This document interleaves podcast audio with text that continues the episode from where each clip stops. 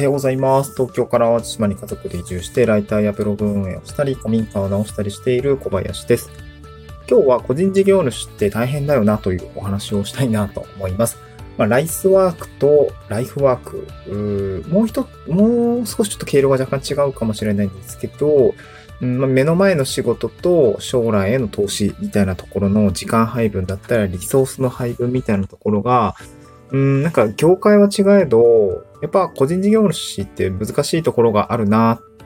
難しいというか、うん、まあ苦労するところもあるよねという話で、まあ、個人事業主の現状の苦労話っていうところもあるかなと思うんですけども、えーまあ農家さんとのお話をしながらですね、あ、なんか僕らって状況似てるよねというところが、うん、なんか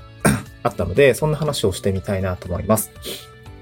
えっと、僕自身の状況を今お伝えするとすると、えっと、2021年の、えー3月に会社を辞めまして、その後は2021年の4月から、えーまあ、淡路島、兵庫県南部の淡路島という島の方に引っ越して、地域おこし協力隊というお仕事しつつ、個人事業主としてライターをしたりとか、えーデザインをしたりとか、えーそういう、まあ、パラレルのワーク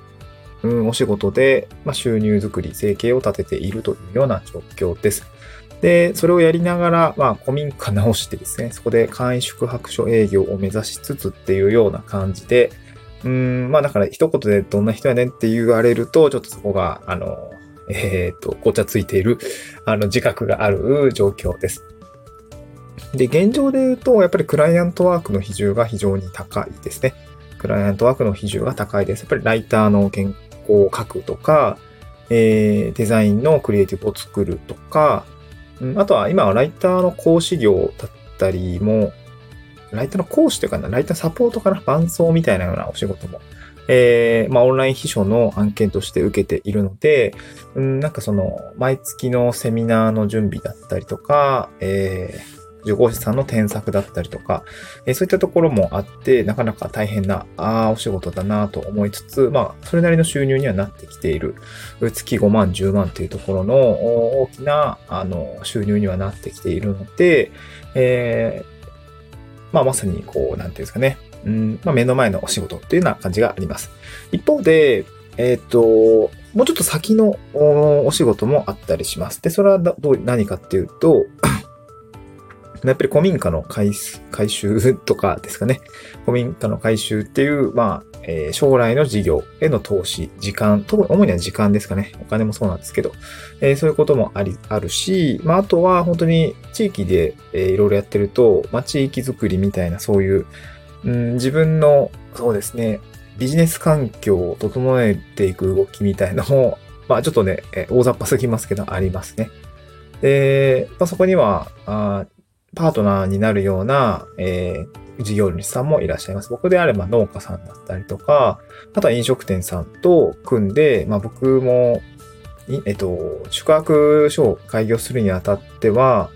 えーご飯とかを 作るのかとかね、一泊二日で飯付きですみたいな話に、まあ、したいとこなんだけど、えっと、基本はあ僕箱だけの運用をしたい。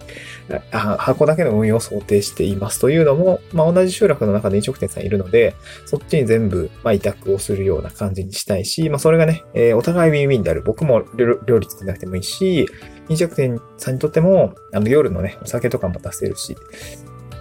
なんていうのかな、こう、勝手に集客されて、勝手にお客さんがね、えー夜、朝とかつくみたいな感じのプランニングで、えー行こうかなと思っているので、えーまあ、お互いウィンウィンだよねっていうところは正直あるかなと思ってます。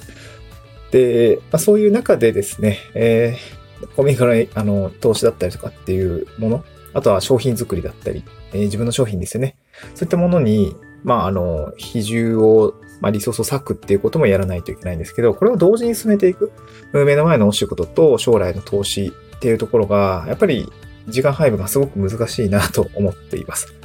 で、僕自身はそういうような状況でした。で、まあこれ多分どっかしらみんなそうなんだろうなっていう話が、あの、最近気づいたんですけど、で、農家さんの、あの、僕の友達に聞いたら、やっぱり同じことを言っていて、あの、農家の場合どういう感じかっていうと、やっぱりこうすぐお金になる野菜作りっていうものがあるみたいですね。これは特にあの農協に卸す分とかありますね。えっと、僕の友達は玉ねぎを作っていたりとか、野菜、えっと、は、は、葉野菜ですね。レタスだったり、えっと、キャベツだったり、なんかそういうもの、葉物野菜を作っていたりするんですよね。で、やっぱり秋は米も作るし、そうそう、淡路島って三毛作なので、あの、春に玉ねぎ作って、その畑を、夏には水を入れて、秋にかけてお米を作り、で、冬場はそこからまた水を抜いて、えー、畑に戻して、レタスとか、そういうものを作っていくっていうような感じなんで、年中野菜作ってるんですよね。すごいですよね。うん。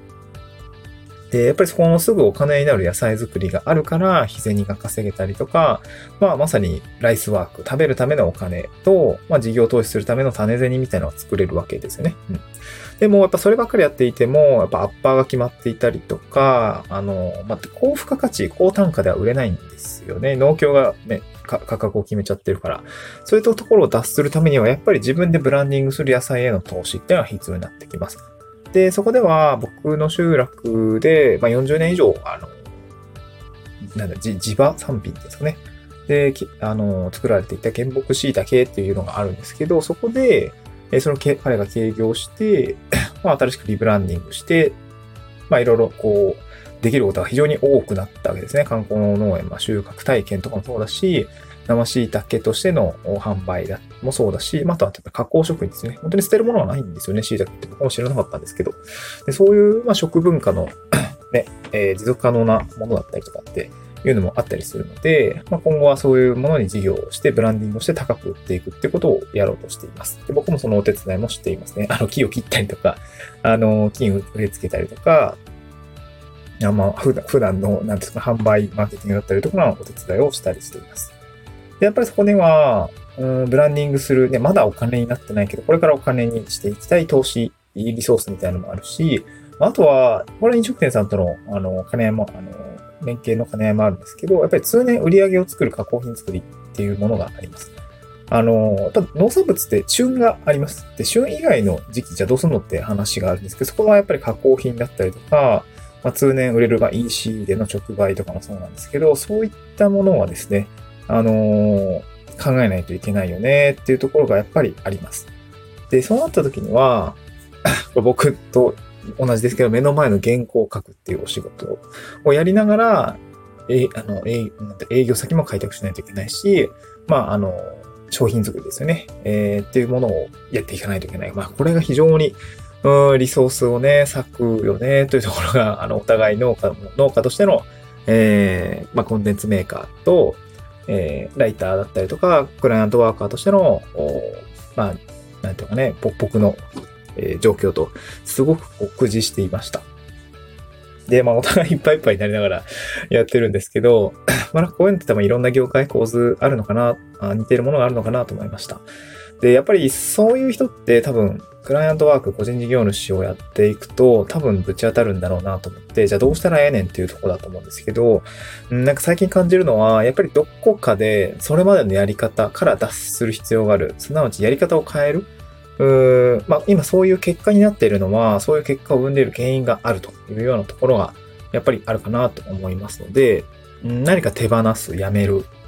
リソースを生むために何かをやめるっていう選択も絶対やらないといけないでしょうし、でそのやめたリソースの部分を、まあ、新しい分野に投入するのか、まあ、または、その、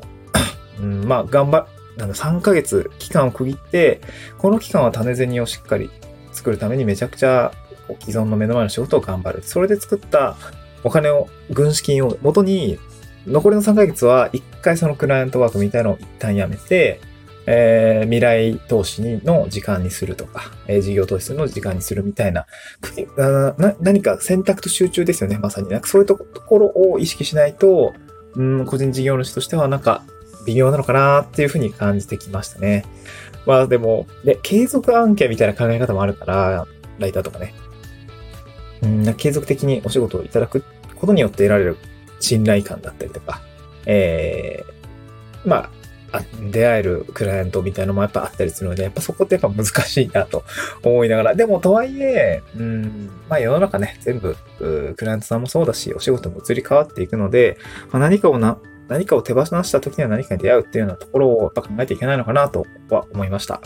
うん。なんかね、そう、結構、単納期の案件とかも受けたりもするんですけど、ああ、この案件しんどいなとか思いながら、うん、思う時もあります。えー、そうそうだ、投資にやってる時間もね、作んないといけないなと思っていて、結構やっぱむずいなっていうところがですね、うん、まあ農家さんの話を聞いてもそうですし、僕自身もそうですし、まあこれはきっとデザイナーだったり、